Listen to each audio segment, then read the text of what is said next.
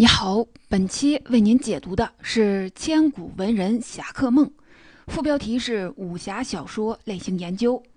这是一本文学研究专著，我将为您讲述中国武侠小说的来龙去脉，以及武侠背后的中国文化心理。在美国动漫进入中国时，有一个堪称完美的翻译。我们把漫画英雄名字里的英文单词“漫”译成武侠的“侠”。比如说，蜘蛛侠、钢铁侠，让人物一出场就正邪分明，自带气场。但是啊，漫画英雄的这个“侠”和中国武侠内在精神还是不大一样的。根本原因在于，美国漫画和改编电影的受众是美国大众，依据的是现代多元的价值观；而在中国武侠小说里，侠客们奉行的是中国传统伦理道德。中国读者对侠客有很强的共鸣和代入感，但西方读者很可能理解不了。也就是说，侠客概念是中国文化中的特殊元素。对于什么是侠义，我们是有一套很敏感、辨识度很高的标准的。不过啊，这套标准的具体内容是什么，又是如何确立起来的，可就不是每个人都能说清楚的了。本期音频要讲的这本书，对中国武侠小说的发展和形态进行了全面梳理，为我们清楚地讲述了中国人的侠客梦是怎样的一个梦。本书的作者是北大中文系教授陈平原。多年来，陈平原一直从事现代学术史和中国当代人文现象等课题研究，出版的学术著作有三十多种，是我国现代文学研究领域中的一位重量级的学者。在陈平原的诸多著作里，这本《千古文人侠客梦》非常的有名，同时这也是陈平原很偏爱的一本书。这本书出版以后，在当时的学术界很有争议。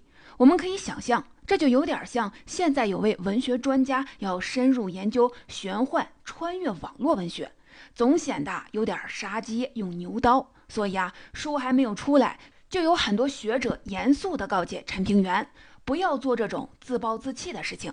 学术圈还说他是什么都敢玩，而陈平原认为雅俗对峙是当代中国文化发展的重要动力。武侠小说作为通俗文学的代表，没有被专门研究过，这是一个学术空白。陈平原分析研究武侠小说用的是类型学研究的方法，就是先对文学史上所有相关类型的小说进行分类编组，再从文学批评的角度深入研究相关的问题。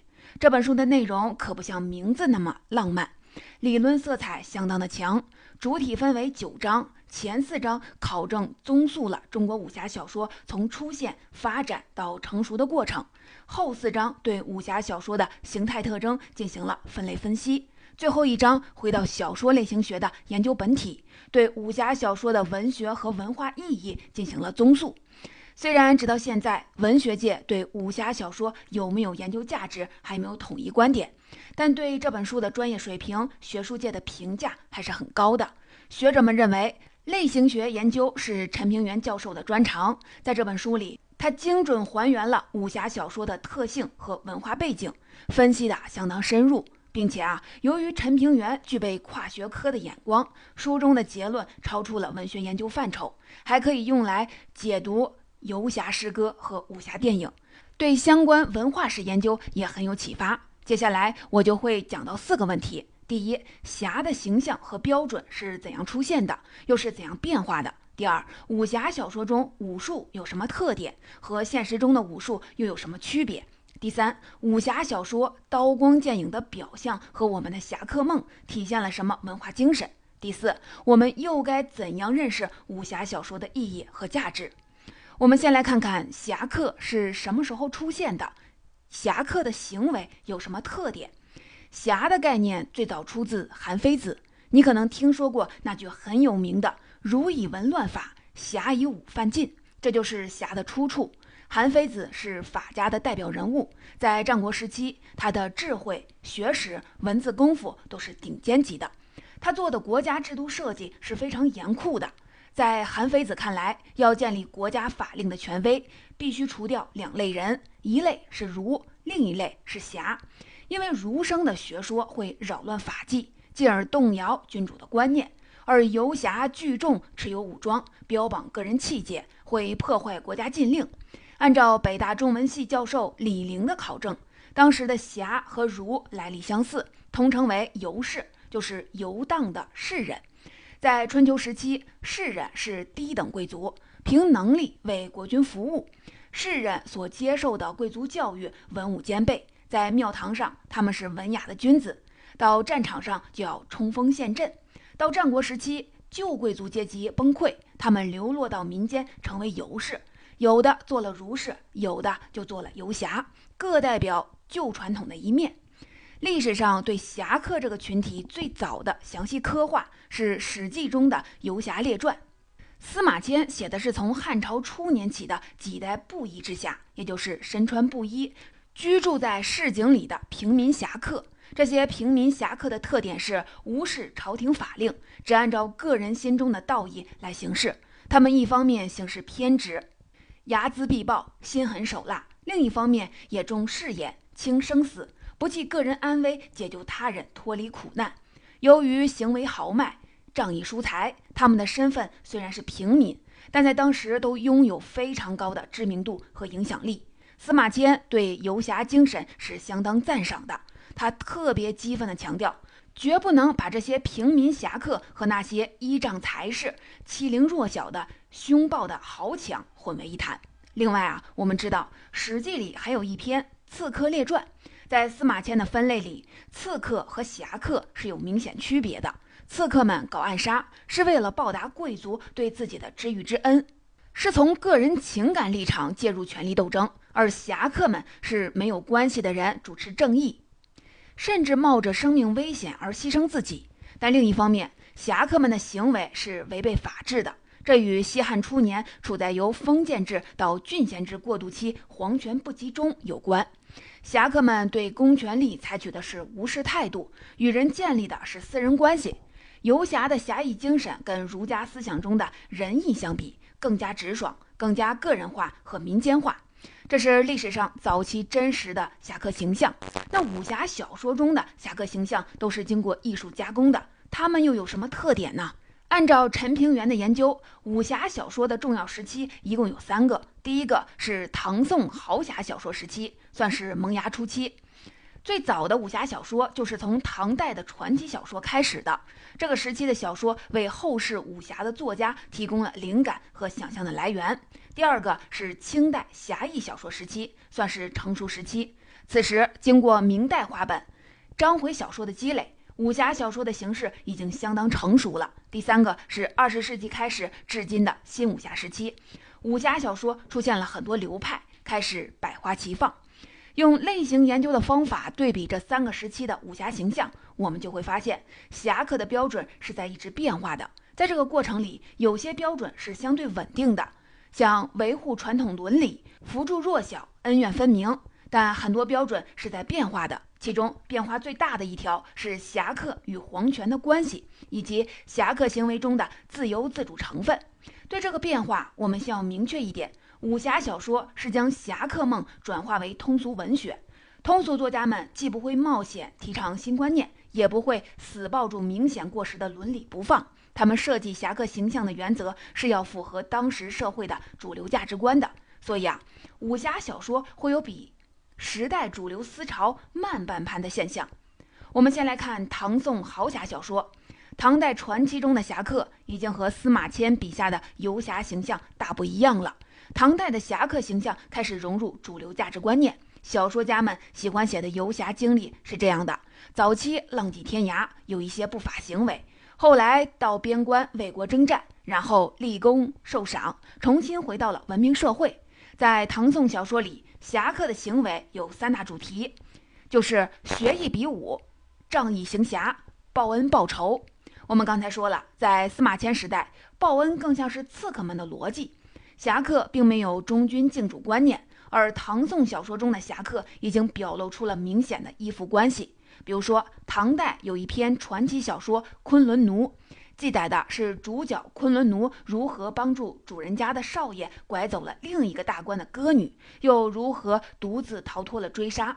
故事刻画的非常的精彩，但是主角昆仑奴这类的形象只是在替主人坐事消灾，不再像汉代侠客那样具有独立人格了。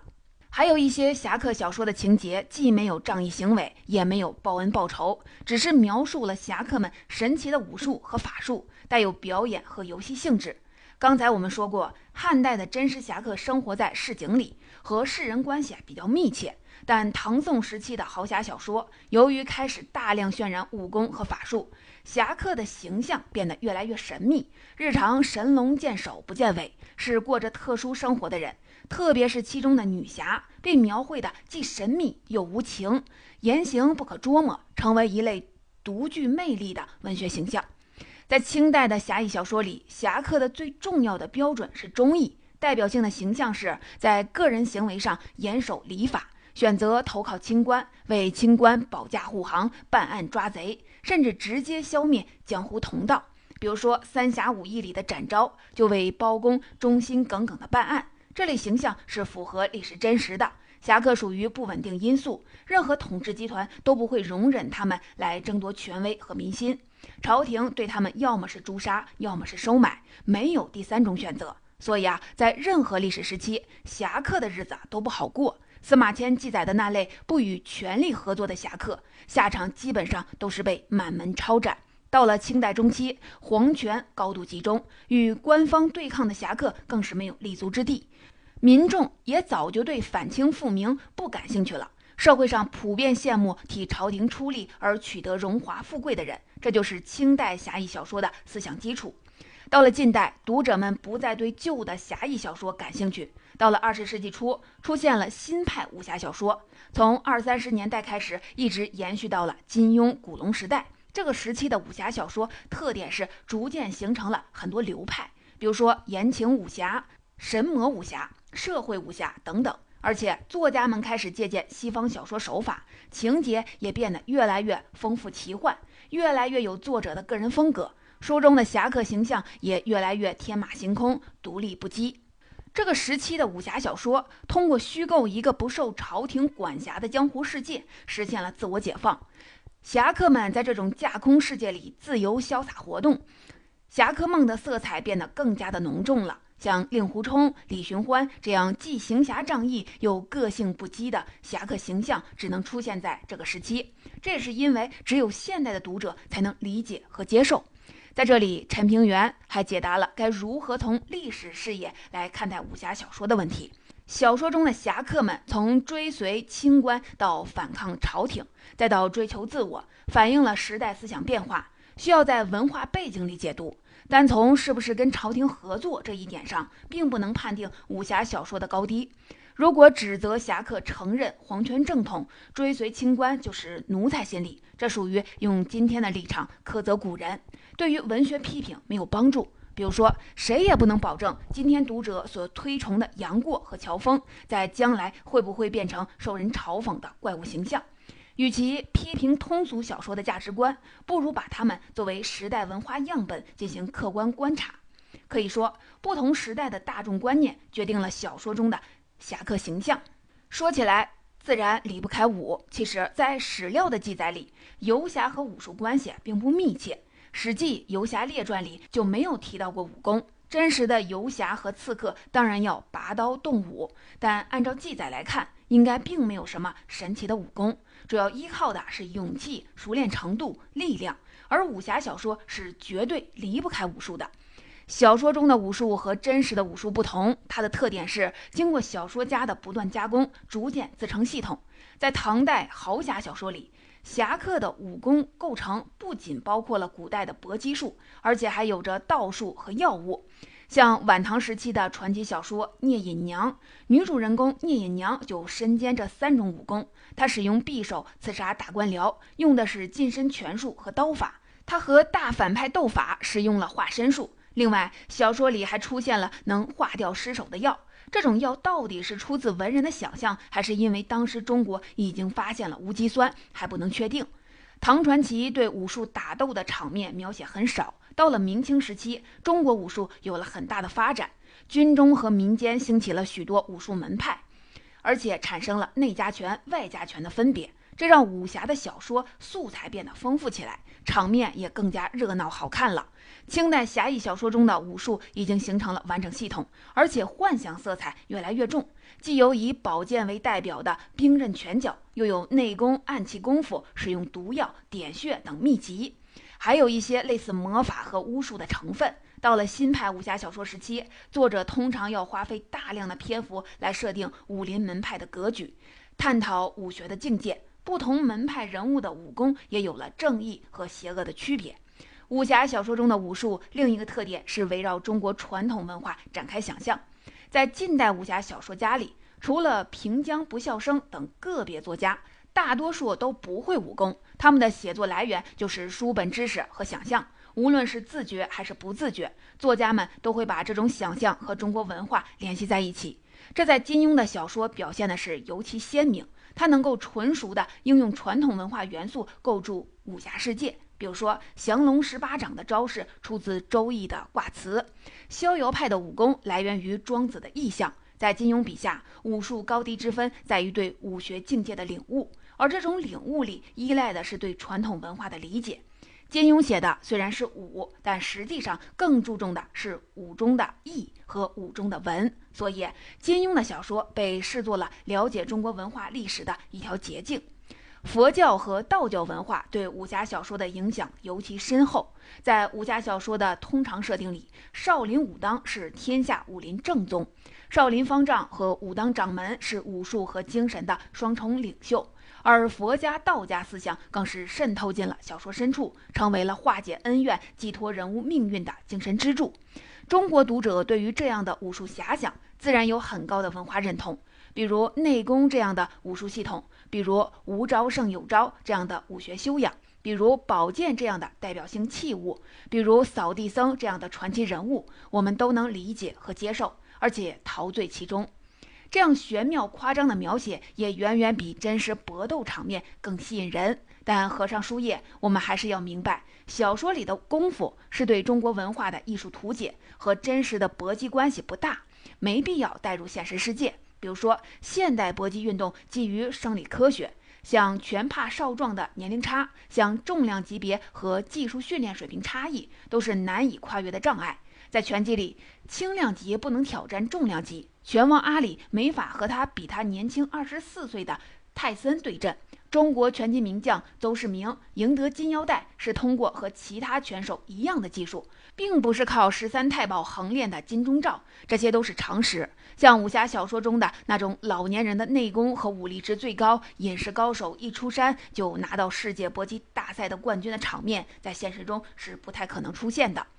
我们说完了武侠小说中的“侠”与“武”这两个词，下面再合起来说说，为什么几千年来的中国人，尤其是文人，都对“武侠”二字如此的痴迷？这种痴迷背后是一种什么样的文化心理呢？说起这个原因，用一句话来概括，可以说都是来自于对现实的不满和无奈。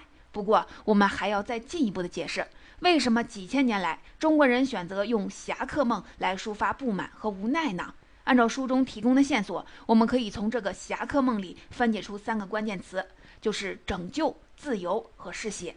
对大众读者而言，侠客梦是一个关于拯救的梦，这是武侠小说的根本观念。人们喜爱武侠小说，或者出于对现实的无力感，内心祈求他人来拯救自己，或者干脆自己幻想化身为书中的侠客，通过拯救他人来寻求精神满足。在中国人看来，侠客是一种特殊的精神气质和文化精神。中国人虽然流行“个人自扫门前雪”这样的处世格言，但不管闲事儿，并不是真正的国民性。影响中国人的儒家、佛家思想都有胸怀天下、悲天悯人的情怀，爱管闲事儿其实才是我们的本性，只是被现实教育的不敢管了而已。侠客们的路见不平，其实也就是管闲事儿，因为他们有能力，所以管得了，管得好。于是，越是在现实里不容易获得仗义豪杰行动，越是放到武侠小说里去尽情的追求、尽情的实现。按照美国哲学家悉尼·胡克的分析，这种寻求英雄的公众心理，来自于对心理安全和情绪稳定的渴望，希望在别人的荣耀和成就里获得一份补偿安慰。但这也是一种逃避责任的做法。久而久之，公众会自觉地把自己置身于弱者地位，寄希望于等待被拯救。对于文人，特别是武侠文化的创作者来说，则更多的体现为自我拯救。按照哲学的说法，就是超越自身生命的有限性。侠客的任侠使气、快意恩仇，不仅是解救他人，同时也是自我实现。这种豪爽生活，向来是中国古代文人最渴望的理想境界。而自从唐代的边塞诗人以后，多数文人被孔孟之道束缚，躲在书斋里，只能悄悄地做着侠客梦，向往这样的自我拯救。比如说，鸳鸯蝴蝶派小说的代表作家张恨水，在谈到为什么写武侠小说时说，他的父辈生性豪侠，而他自己却既没有侠气，又没有力量，他是出于愧疚才写的武侠小说。这种理想也有它的可贵之处。如果说一个人没有体验过侠客的豪爽，也确实是一种人生的遗憾。本书的名字是《千古文人侠客梦》，也许就是因为千古以来文人这个群体对于侠客梦的象征色彩感触最深，也最沉痛。幻想被拯救和自我拯救是武侠小说背后比较明显的文化心理。此外，还有一些潜藏的文化心理。最重要的一个是对于自由的幻想，陈平原称之为桃源情节。武侠小说最重要的文化价值之一是构建了一个特殊的江湖世界。这个江湖世界不是现实中江湖艺人们跑码头闯江湖的那个江湖，而是一个被无数说书人和小说家渲染过的与现实生活隔绝的独立幻想世界。比如说，在这个幻想世界里，正邪两派杀的是昏天黑地、血流成河，官兵们却从来不介入，侠客们也不存在手头拮据或者是生计问题。正是因为侠客在王权专制下没有生存空间，小说家们才要描写一个虚构的世界，满足于虚构一个不受王法束缚的法外世界、画外世界。这是中国人古老的桃花源梦。似乎只有在这种架空的江湖世界里，人们才可能实现对自由的渴望。中国人的侠客梦也有明显的缺陷，最突出的就是嗜血心理。侠客们的处事法则不仅是要报恩报仇，而且还要快意恩仇，也就是只有手刃仇敌才能获得复仇的快感。他们行侠仗义也是如此，就是自己掌管正义，既当法官又当刽子手，完全无视法律。这种心理是从汉代的游侠精神传承下来的，而且很多武侠小说里记载的复仇和惩罚手段都是相当的血腥残忍，而这种血腥又是为了满足大众读者。新派武侠小说出于文明社会的伦理压力，对侠客的杀人行为进行了道德化的描述。比如说，洪七公自称一生杀过二百三十一人，个个都是恶徒。但真正值得深思的是，这种描写一直被读者广泛接受和欢迎。这一点其实并不美好。即使所杀的是恶人，但从对杀人的描述里获得乐趣、感到痛快，也仍然是嗜血欲望的表现。这也许是现代新武侠小说应该继续转变的一面。我们不妨跟漫画里的蝙蝠侠做一个对比。漫画里有一个大反派，就是小丑。在漫画和电影情节里，蝙蝠侠一直在抑制着想要杀死小丑的冲动。他知道不杀死小丑就等于是放虎归山，但他又坚信任何人都没有随意杀人的权利。如果杀死一个恶人，本质上就背叛了文明和法律，和罪犯是没有分别的。在很多武侠读者看来，蝙蝠侠的行为是迂腐甚至是愚蠢的。在漫画里，这种信念也确实导致了悲惨的结果。这样的情节设计在中国小说里是几乎不可能出现的，这暗示了中西文化心理上的一个不同之处。本期的音频讲的是武侠小说，但我们刚才说的三个话题都是围绕中国文化来谈的，还没有说到武侠小说的文学价值。本书在这个问题上保持的是开放的态度，并没有做出明确的结论。过去武侠小说有没有文学性，在主流文学界是一个根本不用讨论的问题。不成文的默认观念是，像武侠小说这类题材是天生不能成为主流文学的。五四新文学以反对通俗小说起家，也一直在影响今天的文学研究取向。如今研究武侠小说虽然不算什么新鲜事儿，但也没有得到国内。文学界的普遍认可，这类现象在世界文学圈也不罕见。当代许多文学大师都认为，英国小说家格雷厄姆·格林是二十世纪最伟大的作家之一。他虽然先后二十一次进入诺贝尔文学奖终审提名，但连他自己都说他是肯定拿不到那个奖的。原因就是他的许多小说都属于悬疑推理类型，而且很畅销。对于评审委员会来说，写推理小说相当于格调不高，这是半公开的秘密。所以格林一直没获得诺贝尔奖。而陈平原认为，小说类型会不断的运动变迁，不应该预设审美等级。某些小说没有产生艺术价值高的作品，并不等于这种小说类型就天生的低级。将来的武侠小说完全可能创造出不一定被武侠迷广泛接受，但艺术上比较完美的作品，从而改变批评界对这种小说类型的看法。陈平原的意思应该是，直到他写。本书的时候还没有产生学术界公认的具有高度文学价值的武侠小说，但就武侠文化对中国人的深刻影响而言，今后一定会有优秀的作家去不断的尝试武侠小说是有希望的。也许啊，我们不该怀疑这种希望。像摇滚乐、电子游戏、电视剧，这些都是曾经被轻视的艺术形式，但是人们在这些艺术形式里都获得过深层次的情感体验和精神震撼。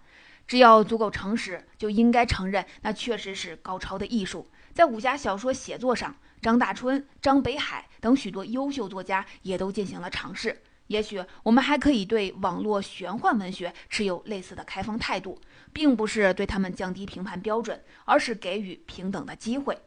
总结，最后我们再一起回顾一下本期的主要内容。第一，根据陈平原的类型研究，侠客概念出自于汉代史记中的记载。武侠小说最主要的几个阶段是唐宋豪侠小说时期、清代侠义小说时期和二十世纪新派武侠小说时期。在这个过程里，侠的概念经历了从无视王法的民间行为，到唐宋时期的向主人报恩和神秘化，到清代时积极为王权和清官服务，再到现代小说中在虚构江湖里自由行事这四个阶段。第二，武侠小说的武功最大的特点是基于中国文化的丰富想象，这种想象深刻，受到了佛道文化影响，表现出了独特的审美趣味。第三，大众读者对武侠小说的痴迷背后，具有渴望拯救和被拯救的文化心理，同时也潜藏着梦想在桃花源里实现自由，从快意恩仇的情节里满足嗜血欲望的无意识的内容。第四，对于武侠小说的文学价值，陈平原认为不应该以类型来预设小说的高低，武侠小说仍旧有机会产生高质量的文学作品。